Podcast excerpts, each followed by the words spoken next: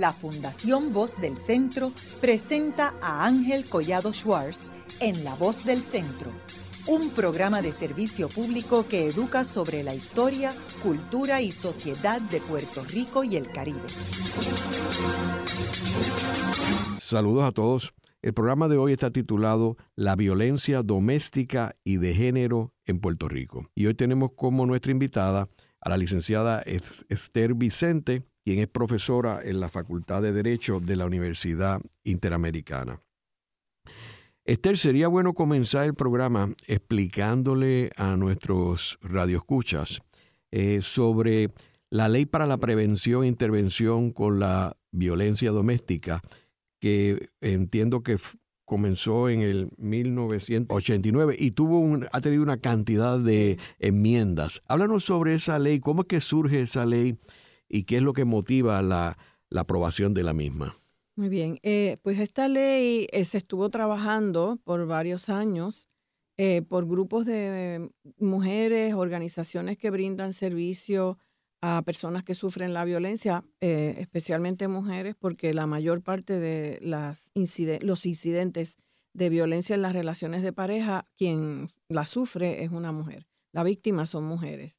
Eh, así es que por muchos años aquí se estuvo investigando sobre ese problema y luego se desarrolló un anteproyecto de ley eh, que, se, que se le presentó al gobernador de Puerto Rico, que era en aquel entonces Hernández Colón, y él presentó ese proyecto eh, a la Asamblea Legislativa. Hubo muchísima discusión en la Asamblea Legislativa, vistas, eh, talleres que se ofrecieron a legisladores, legisladoras y sus asistentes y ayudantes. Y finalmente, el 15 de agosto de 1989 se aprobó esa ley. Es una ley integral, que quiere decir que tiene, contiene medidas de naturaleza penal, porque define delitos, de medidas de naturaleza civil, porque provee remedios civiles que la persona puede eh, buscar en los tribunales sin necesidad de involucrar al Estado, a la policía y demás, y también medidas administrativas o educativas. Eh, así que por eso la llamábamos, la llamamos todavía una ley integral. Eh, la ley en su, digamos que en, en su intención legislativa y contenido básico y compromiso con la erradicación de la violencia en las relaciones de pareja no ha variado. Lo que ha ocurrido a través de los años es que como el problema continúa y, genera muchísima atención y debate público, pues eh, constantemente en la Asamblea Legislativa están eh, presentando proyectos de ley e incluso han aprobado legislación con el propósito de supuestamente mejorarla, añadir, eh, añadir algunas medidas, pero casi todo ya está en la ley. O sea, casi todas esas medidas que se han incorporado mediante legislación ya estaban en la ley. Eh, lo que pasa es que em, se han especificado un poco más. Y han sido necesarias en realidad esas eh, enmiendas. Alguna podría haber sido necesaria, por ejemplo, la que tiene que ver con el que cuando se pide una orden de, de protección, si la parte contra quien se solicita tiene armas de fuego, eh, se enmendó la ley para que ordenarle a los tribunales que eh, eh, ordenaran a la persona entregar el arma y, la licencia. Eso los tribunales lo podían hacer, lo que, pero se entendió necesario ponerlo de forma específica. otra enmienda que se hizo que a mí me parece que no debió haber estado en la ley, sino que en todo caso debieron haber creado una ley especial, fue la de permitir a los patronos pedir una orden de protección para proteger a sus empleados, visitantes y clientes. Pero ese patrono, si una de sus empleadas sufre violencia por parte de su pareja en el lugar de trabajo, pero no tiene el patrono que eh, contar con el consentimiento de esa empleada. Basta con que le notifique. Y para mí eso es problemático, porque cuando se inicia cualquier proceso para lidiar con la violencia en la relación de pareja o terminar esa relación, ahí se agudiza la violencia. Entonces, eh, si un patrono acude al tribunal a pedir una orden de protección y la víctima todavía está conviviendo con su pareja abusadora, pues lo que estamos haciendo es creando eh, más peligro, más riesgos para esa persona. Entonces, yo observo que algunos de los proyectos de ley que se han presentado eh, no cuentan con un análisis mm, profundo del problema de lo, que, de lo que es la violencia doméstica o violencia en las relaciones de pareja. Eh, muchos ejemplos puedo darle de, de, asuntos que han planteado en la Asamblea Legislativa. Algunos, por suerte, se han detenido. ¿Cómo cuáles? Por ejemplo, eh, empezaron a, proponer que cuando se presentaba un caso criminal de violación a la ley por delito, y la ley establece cinco delitos más un, sexto delito por violar una orden de protección, que primero se refiriera a la pareja a mediación. O si se pedía una orden de protección, que es, antes de conceder la orden se refiriera la pareja a mediación. La mediación no se puede utilizar cuando las partes que están en conflicto eh, están en una situación donde una de las partes tiene más poder o ejerce poder sobre la otra. Y precisamente la violencia en las relaciones de pareja es un ejercicio de poder y control por parte de uno de los miembros de la pareja sobre el otro o la otra eh, para que esta persona haga lo que eh, se quiere ese que ejerce el poder y la violencia sobre su pareja. Así es que el control. Muchas veces no identificamos el control que ejerce una persona sobre otra como violencia, pero es la forma de violencia quizá más común, que es controlar decisiones sobre la vida del otro o de la otra eh, persona que está en pareja. Así es que mm, enviar a mediación es volver a em, colocar el problema de la violencia en las relaciones de pareja como si fuese un, problema más leve, un problema eh, que se puede atender eh, sin que el Estado realmente proteja a la persona afectada. Ese es un ejemplo. Y así hay, hay otros que mm, he estado mirando recientemente porque cada vez que surge un caso que atrae eh, la cobertura de los medios, como ha pasado recientemente, pues en, la Asamblea Legislativa se empiezan a mover y empiezan a proponer cosas que ya están en la ley eh, o que no es necesario especificar. Esther, ¿y cómo ha cambiado la situación en términos de las parejas del mismo sexo? Que obviamente cuando se aprueba esta ley en el 89, esto no era algo este, eh, que, se, que, se, que prevalecía en la sociedad, que ahora es, el caso, ¿verdad? ¿Cómo ha variado? Sí, que, esa pregunta es muy interesante porque cuando redactamos, eh, yo participé en la redacción del anteproyecto que se convirtió en ley y en la discusión en la Asamblea Legislativa. Y lo que hicimos fue usar el concepto persona. O sea, todas las disposiciones de la ley se referían y se refieren a la persona que sufre la violencia o la persona que la realiza. No se usaba el concepto hombre o mujer. O sea, no, no, no se estableció que la relación de pareja era entre un hombre y una mujer porque sabíamos, en los 80 ya eh, conocíamos y en, de, de, la preeminencia o el desarrollo en torno a las parejas del mismo sexo, ya, en algo, ya para esa fecha en algunos eh, estados eh, se establecía legislación que permitía reconocer esas parejas, en, en algunos países también, o sea que sí sabíamos y sí se había investigado que la violencia en las relaciones de parejas del mismo sexo también ocurre, eh, tiene unas manifestaciones un tanto diferentes porque pues las personas que están en una relación de pareja del mismo sexo confrontan un contexto social que muchas veces eh, les rechaza o un contexto familiar y entonces se usaba por la parte agresora, ah pues si no haces lo que yo digo, se lo voy a contar a los vecinos, a tus papás o lo que sea. O sea que hay un, elemento un tanto distinto, pero sí ocurría. Y por eso se redactó la ley usando el concepto persona para que cualquier persona afectada por la violencia por parte de su pareja pudiese usar la ley. Pero ¿qué pasó?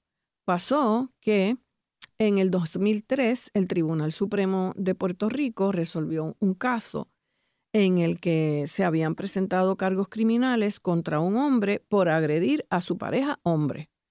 Y lo que planteaba el acusado y su defensa era que la ley no aplicaba a las parejas del mismo sexo. O sea, no protegía, porque realmente la ley no aplica a parejas, la ley no protege parejas, protege personas que sufren violencia por parte de su pareja.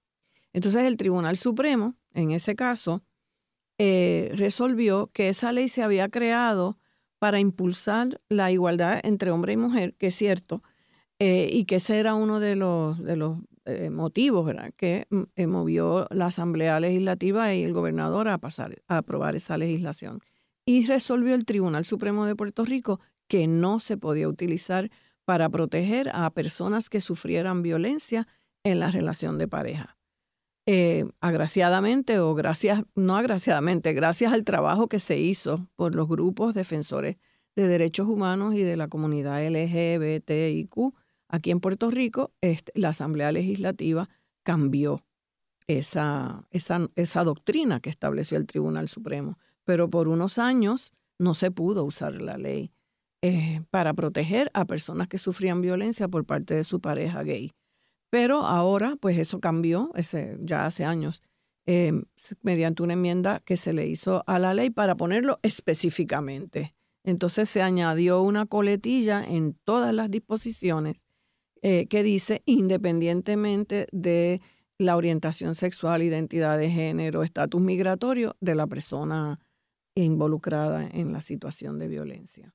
Y también aplica la cuestión, la sección que habla de los niños, porque también esas parejas del mismo sexo también ahora tienen niños, que originalmente no, no se daba el caso, pero ahora sí. Sí, bueno, podríamos decir que criaban, eh, criaban hijos e hijas. A veces eh, una, una persona que se había separado de su pareja y tenía hijos con esa pareja, ah, eh, luego establecía una relación de pareja con una pareja del mismo sexo y entre las dos mujeres o los dos hombres criaban los hijos que la otra persona que había tenido uno de ellos con su pareja heterosexual. Esa era una manera en que entonces estaban criando hijos e hijas. Otra es que cuando en las, en las parejas de mujeres eh, se utilizaba la inseminación artificial para tener prole y criaban juntas a los menores. Eh, y también las parejas de varones pues buscaban eh, apoyo en la, en la reproducción asistida. Así es que sí tenían hijos e hijas, pero jurídicamente eh, era muy complejo lograr que se reconociera al segundo padre o a la segunda madre. Eso, pues como señalas, ya pasó en, en el sentido de que en el Tribunal Supremo de Estados Unidos estableció lo que tenía que haber establecido hace años, que las personas, el Estado no puede discriminar por razón de orientación sexual y, e identidad de género al conceder las licencias matrimoniales. Entonces ya, eh, pues ahora aquí en el, después de esa decisión del Tribunal Supremo de Estados Unidos en Obergefell versus Hodges eh, en el 2015, pues aquí eh, el Tribunal Supremo tuvo que aceptar que es un derecho fundamental y se tiene que garantizar. Y ahora cuando se aprobó el Código Nuevo Civil en el 2020, eh, se definió entonces el matrimonio como un contrato eh, entre dos personas, una institución civil que se basa en un contrato entre dos personas. Fíjate entonces que usan el concepto persona, no hombre y mujer. Y también eh, se estableció la posibilidad de adoptar, pues a partir de ahí, pues la posibilidad de adoptar los hijos o hijas que traiga a la, a la relación uno de los miembros de la pareja o que tengan mediante un procedimiento de reproducción asistida. Ahora, en términos ya más allá de, la ley, eh, en términos de la violencia doméstica y de género en Puerto Rico, eh, ¿cómo compara Puerto Rico con otras jurisdicciones, ya sea de los Estados Unidos u otros países? ¿Es un problema serio? Es un problema serio mundial.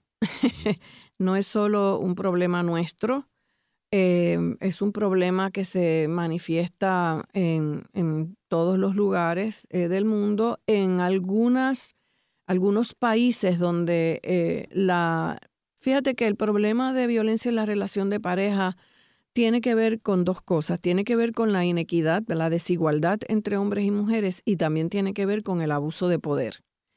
Eh, en cuanto a las parejas heterosexuales, el, el, el hecho de que históricamente, culturalmente, lo femenino se haya menospreciado y se haya colocado en, en, un lugar subordinado a lo masculino y que históricamente a las mujeres se le, no se les reconocían los derechos que se les reconocían a los varones, eh, que los grandes instrumentos de derechos humanos que mencionamos como la Declaración Em, de los Derechos del Ciudadano francesa, la Declaración de Estados Unidos, no incluían a las mujeres, tampoco incluían a los esclavos, pero nunca, primero incluyeron a los esclavos o a las personas afrodescendientes y después fue que incluyeron a las mujeres. Así es que... Eh, de hecho, no podían votar. No, no se podía votar hasta el 1900. Digo, aquí en Puerto Rico hasta los 30. Eh, la, enmienda que permitió, obligó a los estados a, que las mujeres pudieran votar es, de los años 20. Así es que eh, toda esa historia, ¿verdad? Toda esa historia, toda esa cultura, toda esa tradición ha colocado a las mujeres en una situación de subordinación que aún contra la que aún estamos luchando. Eh, todavía yo veo muchos ejemplos de, de esa mirada desigual o, que coloca a las mujeres en una situación de inferioridad. Entonces, ese hecho eh, tiene mucho que ver con la violencia en las relaciones de pareja, porque eh, hay uno de los miembros de la pareja, cuando son, es una pareja heterosexual, que se siente empoderado por la, por la cultura, por la sociedad, por el entorno en el que se desarrolla esa relación, se siente condonado por, la cultura, por, por lo que pasa alrededor suyo. Y no hemos logrado todavía romper con esto. Hay países donde la igualdad de las mujeres está más adelantada, no solo a nivel, a nivel formal de lo que dice la ley, porque aquí pues a nivel formal encontramos bastante eh, neutralidad en la ley, pero la neutralidad no es suficiente. Eh, hay que cambiar también la forma en que se implanta la ley, la forma en que se mira la relación de la situación de las mujeres en la familia. Y entonces, eh, eh, mundialmente todavía estamos luchando contra esto. Y en Estados Unidos hay un proceso de retroceso que lleva ya décadas, no es nuevo, pero que ahora ha hecho, eh, yo diría, está en el clímax, este, con lo que ha pasado, por ejemplo, con el tema del aborto. El tema del aborto tiene relación con el tema de la violencia de género y violencia contra las mujeres, porque el querer controlar esa decisión tan íntima y tan importante en la vida de una mujer por parte del Estado o por parte de otras personas, responde a esta idea de que las mujeres no, no tienen capacidad ética para tomar esa decisión. ¿Y de dónde viene esa idea? Bueno, eh, Sócrates planteaba que las mujeres no teníamos uso de razón y eso se ha quedado ahí por toda la, la, historia, ¿no? Entonces, em, ese querer controlar el cuerpo de las mujeres, en la medida en que hemos luchado por más independencia y más libertad, el, el, Estado y ciertos sectores em, sexistas, machistas eh, y el patriarcado eh, siguen eh, tratando de controlar. Y ahora mismo entiendo que la situación está siendo crisis. Entonces hay gente que no ve Esto tú lo mencionas por lo de la decisión del caso de Texas. Sí, de Texas, porque... Es increíble que, que, una de las jueces mujeres, la más reciente, votó a favor de, de o sea, la decisión de 5 No es increíble. No es increíble. no, pero digo, siendo mujer, ¿verdad? Este... sí, pero eh, ser mujer no es suficiente. hay que eh, tener conciencia de género, hay que tener conciencia feminista. Eh, ser mujer no y ella, basta. Y ella no lo tiene, obviamente. Ella está ahí porque pertenece a un sector religioso, conservador, eh, entronizado en Estados Unidos, en la política, y por eso está ahí. O sea, si estudiamos la historia del nombramiento de esta jueza, vamos a ver que está ahí por, por eso, por su conexión con ese eh, sector muy conservador en Estados Unidos que apoya, apoyaba a Trump. Y, fue Trump quien la nombró. Así es que todos y todas sabíamos bueno, las personas que nos movemos en este medio, eh, de estudiar, ¿verdad? El tema de la violencia contra las mujeres, los derechos reproductivos, sabíamos que ella venía con una agenda y se, y se cuestionó, de hecho, cuando ella fue nominada, pero pues fue, el proceso se siguió y, ella está allí en el tribunal. Así es que... y es irónico que tenga la silla de Ruth Ginsburg. Una cosa terrible, terrible. Eh, la, la, jueza Ginsburg ha hecho mucha falta. Mm. Así es que sí, me, cuando menciono lo de la ley de Texas, eh, que no es el único estado donde esto ha, pasado, ni, ni, ni, Estados Unidos es el único país donde estamos observando este retroceso, respondo a tu pregunta. El problema que estamos confrontando aquí no es único nuestro. Ahora bien, la forma en que nos estamos enfrentando al problema me parece que tenemos que analizarla desde lo que está pasando en Puerto Rico. Eh, y no, ¿verdad? No, no. Y yo creo que aquí eh, tenemos muchas leyes, tenemos muchas medidas eh, legislativas aprobadas y otras presentadas. Tenemos una ley excelente, aunque ha sufrido unos, unas, unas enmiendas innecesarias y que a veces em, les quitan esa, digamos, ese sentido integral que tenía la ley. pero al momento de implantarla, observamos que las agencias gubernamentales y el sistema de justicia no la implantan adecuadamente. Así es que, ¿y por qué eso ocurre? Bueno, pues, ¿por qué ocurre esto? Pues esto ocurre porque quien está llamado a poner en vigor la ley, las personas que están llamadas a poner en vigor la ley, están eh, ubicadas en un contexto cultural, político, histórico, donde no entienden el gran problema con el que están lidiando ni el poder que tienen para ayudar por lo menos a personas particulares eh, cuando, cuando acuden a los tribunales, a la policía, a la fiscalía. Entonces, por eso ha sido necesario enmendar la ley para poner específicamente la obligación de los jueces de emitir X orden, la obligación de justicia de asignar fiscales para que asistan en las eh, determinaciones de causa eh, bajo la regla 6. En el caso reciente de Andrea Ruiz Costas, eh, ella estaba presentando una, un tipo de violencia que requiere, pues requería hablar de unos elementos específicos, ¿verdad? presentar en su testimonio esos elementos a la, a la jueza. Y, y aparentemente pues la jueza entendió que no se configuraban los elementos del delito. Si ella hubiese estado acompañada por una fiscal o un fiscal, probablemente ese fiscal o esa fiscal podía haberle hecho preguntas a ella o, a la, o, al, eh, o, podía haber argumentado para que la jueza viera eh, los elementos de, todos los elementos del delito y emitiera la, la orden que se le estaba pidiendo. Así es que, y, esto pues ha sido necesario sí, legislar. una consecuencia terrible, obviamente. Muchas veces ha habido muchos casos en los que la mujer víctima de violencia acude al tribunal, no recibe la atención adecuada y cómo interpreta la parte agresora esto. Ah, pues, como un permiso para continuar agrediendo, como una condonación de su conducta. Entonces, ese, ese aspecto lo hemos tratado de atender con adiestramientos, con talleres, a jueces, a fiscales, a eh, funcionarios de corrección de la policía, desde el principio, desde que se aprobó la ley en el 1989, antes de que entrara en vigor eh, a los 90 días, hicimos muchísimas actividades educativas y después constantemente se ofrecen esas actividades hace falta eh, más cambio en actitudes y en cultura. Y afortunadamente la prensa jugó un papel protagónico, porque la prensa al sacar todo esto, que si no se hubiera quedado, quedado escondido, pues entonces creó toda una controversia que fue bien positiva.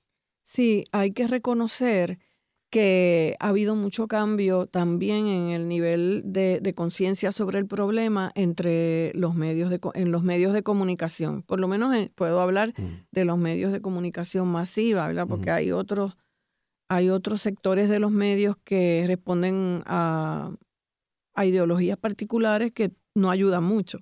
Pero sí, pues fíjate que cuando se trabajó la ley, eh, en los medios cuestionaron muchísimo la ley. Nosotras entonces hicimos una campaña eh, con, con, los medios, con los periodistas y las periodistas. Em, y, se hablaba en aquel entonces de crimen pasional. Hicimos toda una campaña de que no es, no es pasión, es violencia. Y, y, y eventualmente entiendo que, que la mayor parte de, de, las personas que trabajan en los medios de comunicación eh, han desarrollado mucha conciencia sobre este problema y su rol educativo. Haremos una breve pausa, pero antes los invitamos a adquirir el libro Voces de la Cultura, con 25 entrevistas transmitidas en La Voz del Centro. Procúrelo en su librería favorita o en nuestro portal.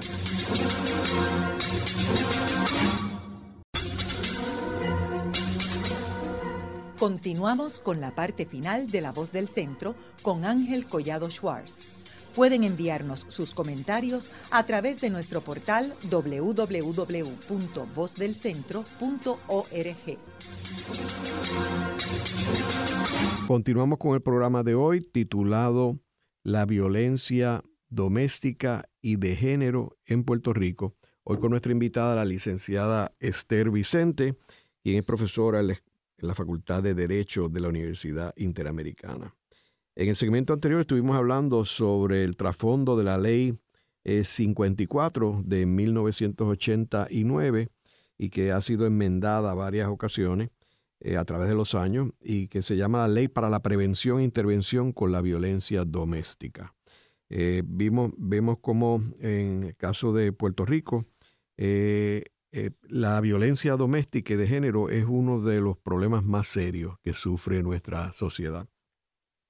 Ahora, eh, Esther, eh, háblanos un poco de cómo compara Puerto Rico con, eh, por ejemplo, América Latina, en términos de las estadísticas, cómo compara una sociedad machista versus una de los países nórdicos, por ejemplo, en Europa o en Asia. Muy bien.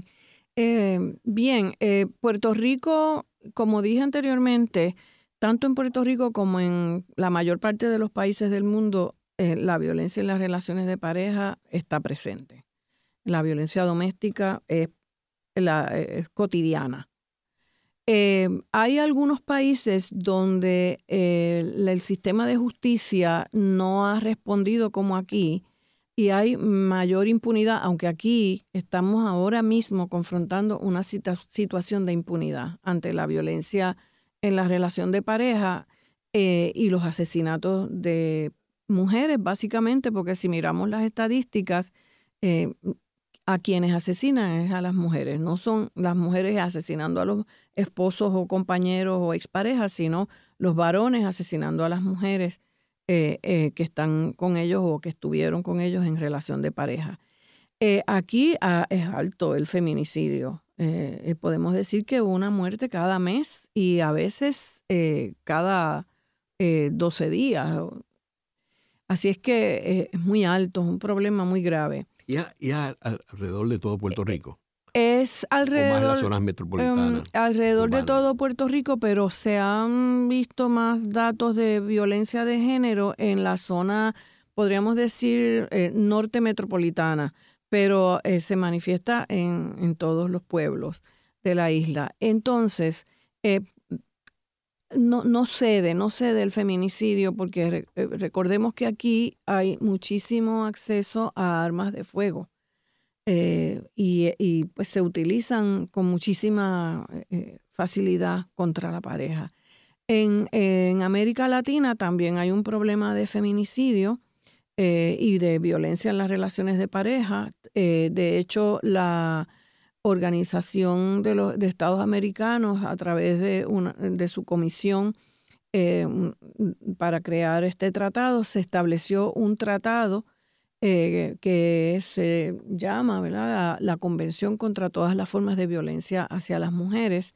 Y esa convención eh, define eh, no solo la violencia en las relaciones de pareja, sino otros tipos de violencia y ha sido ratificada por casi todos los países de, América Latina. Ahora bien, en los países donde hay el sistema de gobierno ha perdido eficacia eh, y donde hay mucho armamento, donde hay eh, eh, todos estos problemas del narcotráfico mm, generalizado, porque aquí hay narcotráfico, pero hay países como en, América Central donde el feminicidio se informan muchísimos más incidentes de feminicidio, pero claro, se incluyen no solo los que ocurren en la relación de pareja, sino los que ocurren por, por, las bandas y las gangas y ataques a comunidades particulares.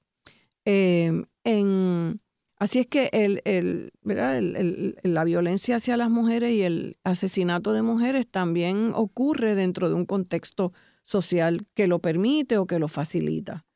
En los países em, en, algunos, en algunos de los países nórdicos hay mucho menos incidencia. La hay, no vamos a negarlo, pero hay menos incidencia de asesinatos y menos incidencia de, violencia en las relaciones de pareja, pero están la, la comunidad europea y la, Unión Europea promovió también eh, la adopción de un tratado europeo para lidiar con la violencia contra las mujeres. Eh, es el más reciente.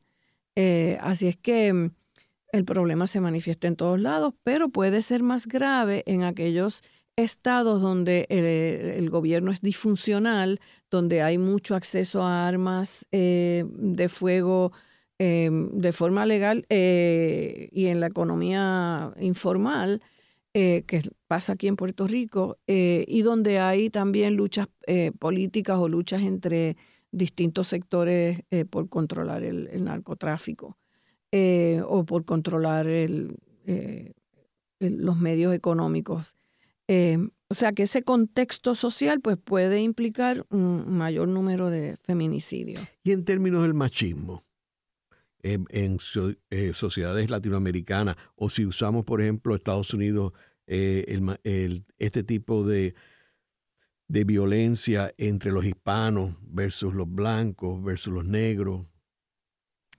Em, yo diría que la violencia en las relaciones de pareja, estoy segura de esto, se manifiesta en todo tipo de clase social, en todo tipo de, em, digamos, etnia o, grupo eh, racial, eh, en todo, en, todas las profesiones. O sea, no, esta idea de que entre las familias eh, afroamericanas en Estados Unidos hay más violencia en la relación de pareja que entre las familias blancas de clase media, es una idea eh, equivocada. Y, voy a explicar por qué.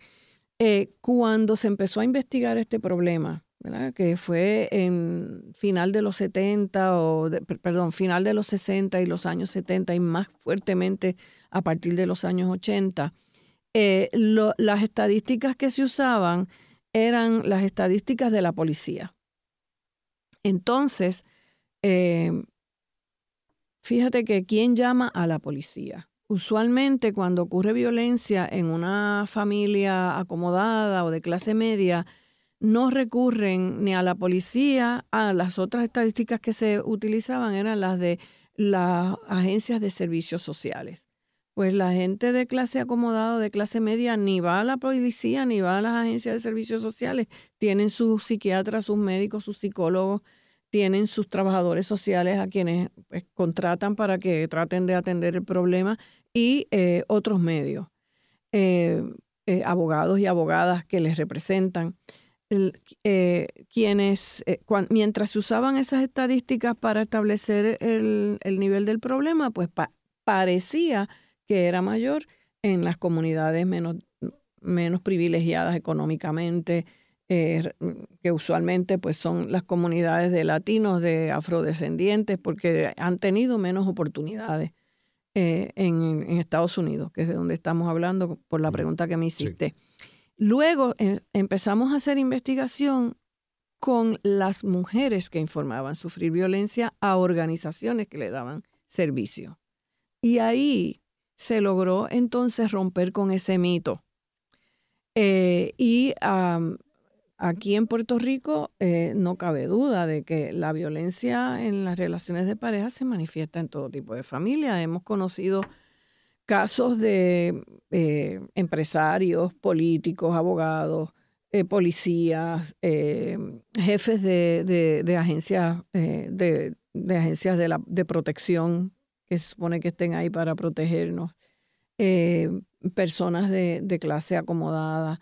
Así es que em, o sea, que hay elementos de poder que magnifica la situación, ¿verdad? Bueno, hay unas diferencias quizás en varios aspectos. Eh, una, primero, como está ese mito de que esto no ocurre entre las clases educadas y privilegiadas económicamente, pues una persona que sufre violencia en una relación de pareja eh, eh, en ese entorno, no le creen.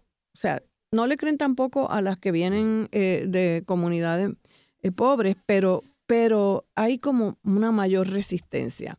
Eh, también em, el, temor a afectar la economía de la familia es muy grande. Así es que mm, tratan de no activar a la policía o a los tribunales, sino de usar otros mecanismos y también pues tienen los medios para usarlo.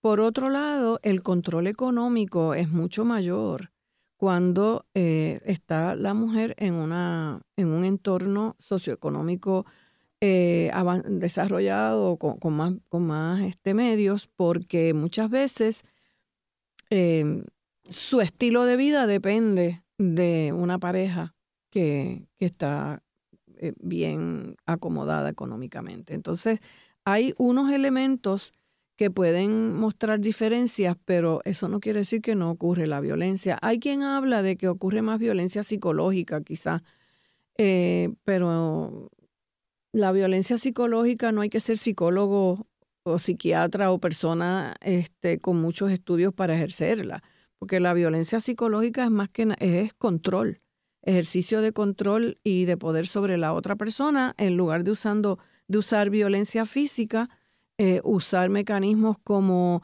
negarle reconocimiento, culparle por, por las cosas eh, que, hace eh, el que incurre en la violencia.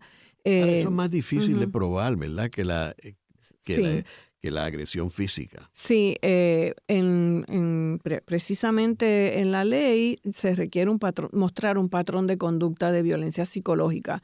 Igualmente está la violencia cibernética, que, está, que se ha hecho más popular con, el desarrollo de las redes sociales eh, y que em, algunas personas no, no, ven como violencia todavía porque eh, no están familiarizadas con, con esa forma de ejercer violencia que es, yo le llamo violencia cibernética, es también una forma de violencia psicológica y de ejercer control sobre la pareja.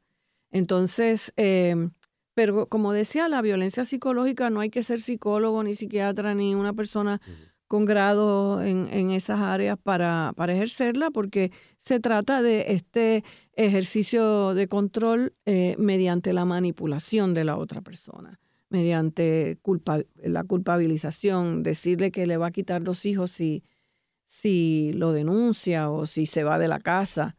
Eh, esas son formas de hacer violencia psicológica sobre el otro. Esther, y, en términos de los niños, que son eh, obviamente una de las grandes víctimas y de los grandes perdedores de esta violencia eh, eh, doméstica, háblanos cómo los niños son protegidos en estas leyes y, y si es, en la ejecución se está haciendo, se está siguiendo esa protección.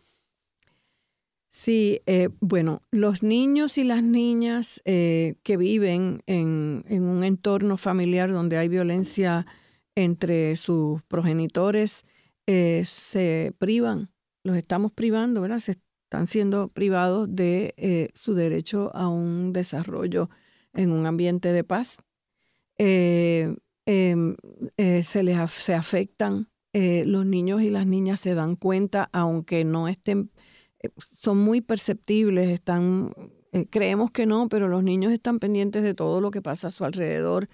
Así es que, eh, aunque no se ejerza la violencia directamente sobre los menores, que a veces se hace, a veces la persona que eh, quiere controlar y ejercer poder sobre su pareja, eh, lo que hace es agredir, agrede a la pareja y agrede a los niños, o solo agrede a los niños, o eh, la otra cosa es amenazarle con quitarle los niños, ¿no?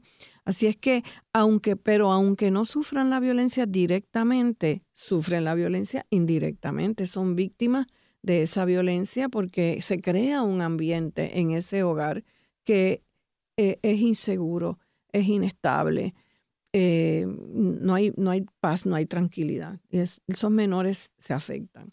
Hay esta idea de que los niños que, viven en una situación como esa repiten. Si son varones, se convierten en agresores, si son niñas, se convierten en víctimas. Yo no estoy de acuerdo con esa idea. Eh, la discutí hace muchos años cuando estaba estudiando mi doctorado en Londres y este era el tema de mi tesis con una investigadora muy reconocida allá. Y ella me, contestó y me dijo, lo que ocurre es que las investigaciones se hacen con la gente problemática, con los asuntos que son problemas. Se investiga a, a, los agresores, se investiga a las víctimas. Pero cuando un hombre no es agresor, el, las investigaciones no lo tocan porque nadie investiga el que no es agresor, la que no es víctima.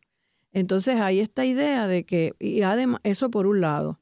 Y por otro lado, eh, muchas de las mujeres que se entrevistan, en una de las entrevistas, y por qué ocurre esto, cómo ocurre, muchas veces dicen, tienden a, se les hace más fácil culpar a otro o a otro, otra situación de la violencia que sufren, porque es muy duro reconocer que, que la pareja es violenta.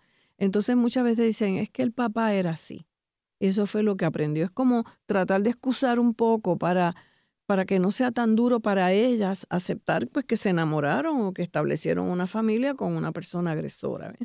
Entonces hay eh, esas investigaciones como se hacen con las familias donde hay violencia, pues eh, han quizás demostrado algunos investigadores que se aprende. Pero ¿quién investiga a los hombres que no son violentos?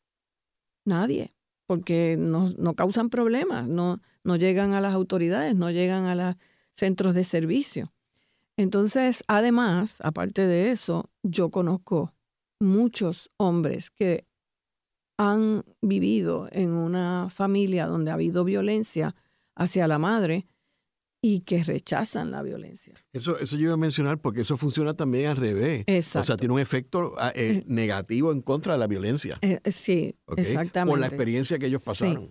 Y, y, y de hecho, cuando hablo en público, doy charlas donde me, me inviten, em, siempre hago esta salvedad, porque siempre alguien me lo pregunta o antes de que pregunten yo lo traigo. Mm. Y en ocasiones se me han acercado hombres. A mí se me acercó una vez un hombre joven y me dijo, gracias por decir eso, porque yo he vivido con un miedo de convertirme en violento, porque mi papá era violento y como dicen que eso se, como que se aprende, eh, me dice, yo, me, yo he vivido con ese miedo o con el miedo de que me vayan a etiquetar como a él. Así es que tenemos pues que romper con eso. Y lo mismo sucede con el alcoholismo. Ah. Gente, hijo de alcohólico, tienen mucho cuidado con la bebida.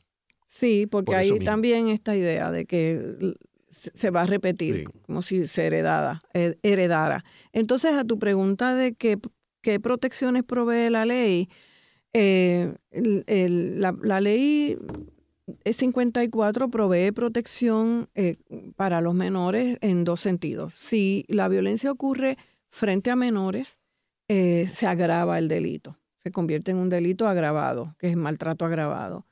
O si ocurre hacia los menores, pues aparte de agravarse el delito, también está la ley de protección, de, la ley que provee protección a los menores y existe el delito de maltrato contra los menores. Así es que la persona podría estar eh, eh, procesada o ser procesada por, por, estos dos delitos.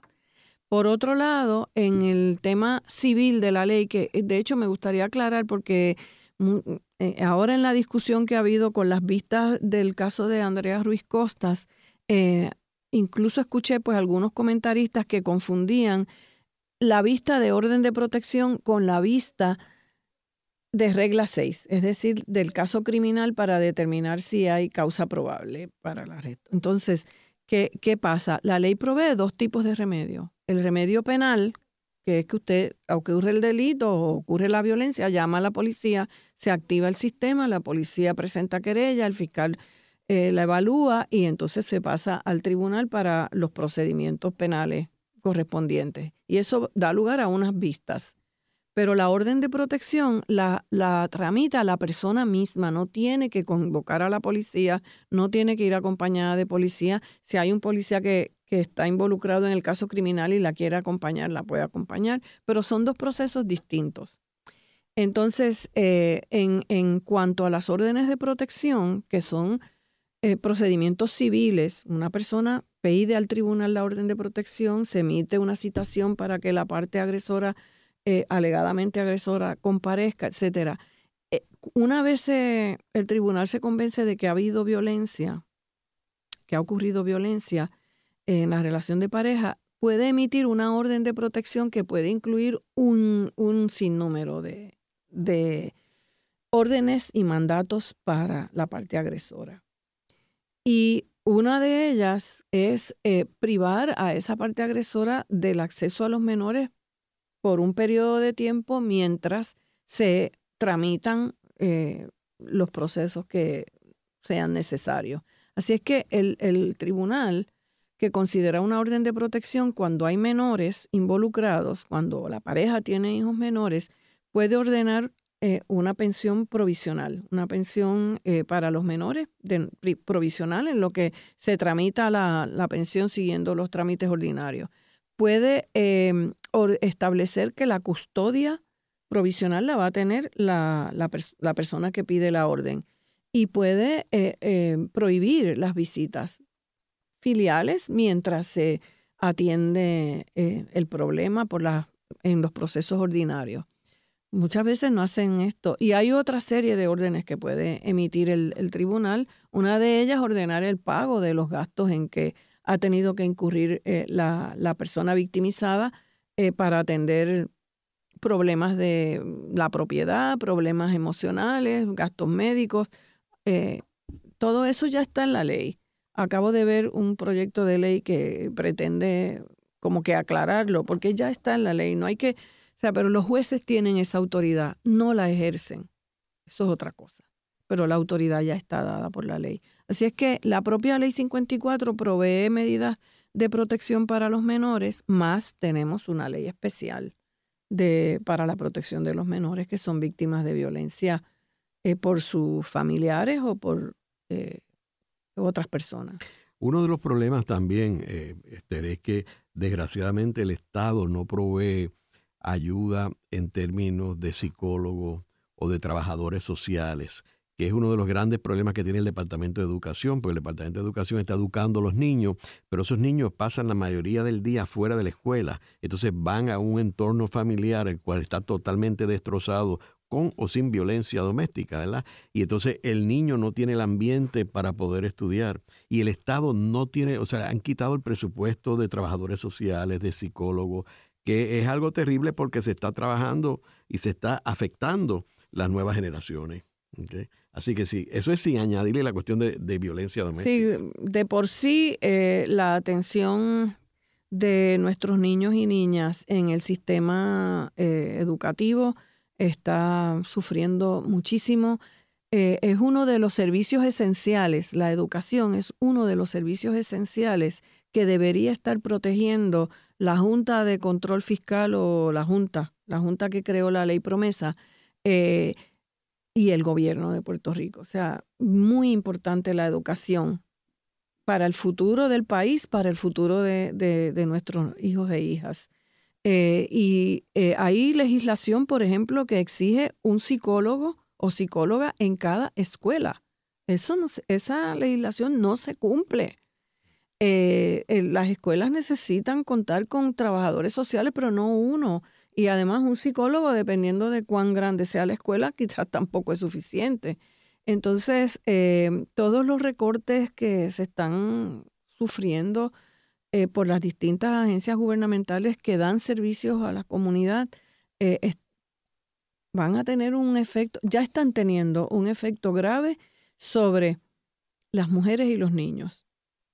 y sobre las comunidades eh, más pobres de nuestro país, hombres, mujeres y niños en esas comunidades.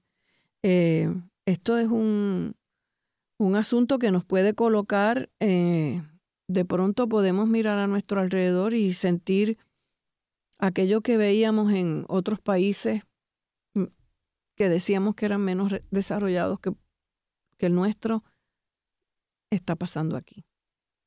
Si es que eh, un gran problema no haber definido los servicios esenciales y no haberle exigido al Estado, o sea, a, los hacedores del presupuesto y a la Junta y a la jueza Taylor Swain garantizar la atención de esos servicios.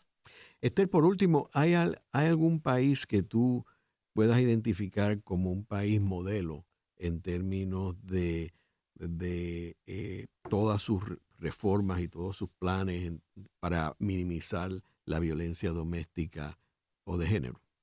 Bueno, yo miraría eh, países como Nueva Zelanda, yo miraría algunos de los países nórdicos, eh, también Canadá, pero ¿qué pasa también en esos países? Recuerden que no solo estamos lidiando con violencia hacia las mujeres o violencia en la relación de pareja, de todo, de todo tipo de pareja, sino que también en algunos, Canadá ahora mismo, que es un país que yo admiro mucho, está lidiando con el tema que, ha surgido del abuso contra los indígenas, ¿verdad? Los pueblos, los pueblos eh, nacionales, los pueblos originarios de, ese territorio.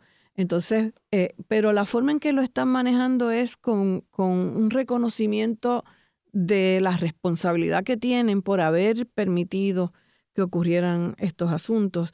Y, ese reconocimiento, eh, cada vez que participo en alguna reunión Zoom con gente de Canadá, empiezan diciendo, eh, este, estamos pasando un momento duro, estamos reconociendo nuestra responsabilidad por lo que ocurrió con los pueblos originarios. Así es que eh, admiro Canadá, creo que ha avanzado bastante en muchas áreas, especialmente el tema de salud y educación. y en cuanto a países nórdicos, Dinamarca me parece un país muy avanzado, pero hay problemas ahí raciales. En el programa de hoy hemos discutido eh, el, caso de violencia doméstica y de género aquí en Puerto Rico y cómo la ley 54 es una ley eh, en realidad de avanzada porque tiene todos los elementos importantes para proteger eh, a las personas que tienen que son víctimas de la violencia en las parejas eh, pero que el problema ha sido en la ejecución de esa ley, tanto en la rama ejecutiva como en la rama judicial. Eh, ya que eh, en la ley, todos los elementos están en la ley, es la cuestión, el problema es la implementación de esa ley. vemos también que hay países que sirven de modelos para Puerto Rico, que no es Estados Unidos, que tiene otra problemática, como acabamos de discutir lo del, del recién decisión del Tribunal Supremo en el caso de Texas, pero hay países como Nueva Zelanda, como Canadá, como eh, Dinamarca, que pueden servir de modelo para Puerto Rico. Eh, muchas gracias, Esther. Gracias. Esta ha sido una producción como servicio público de la Fundación Voz del Centro.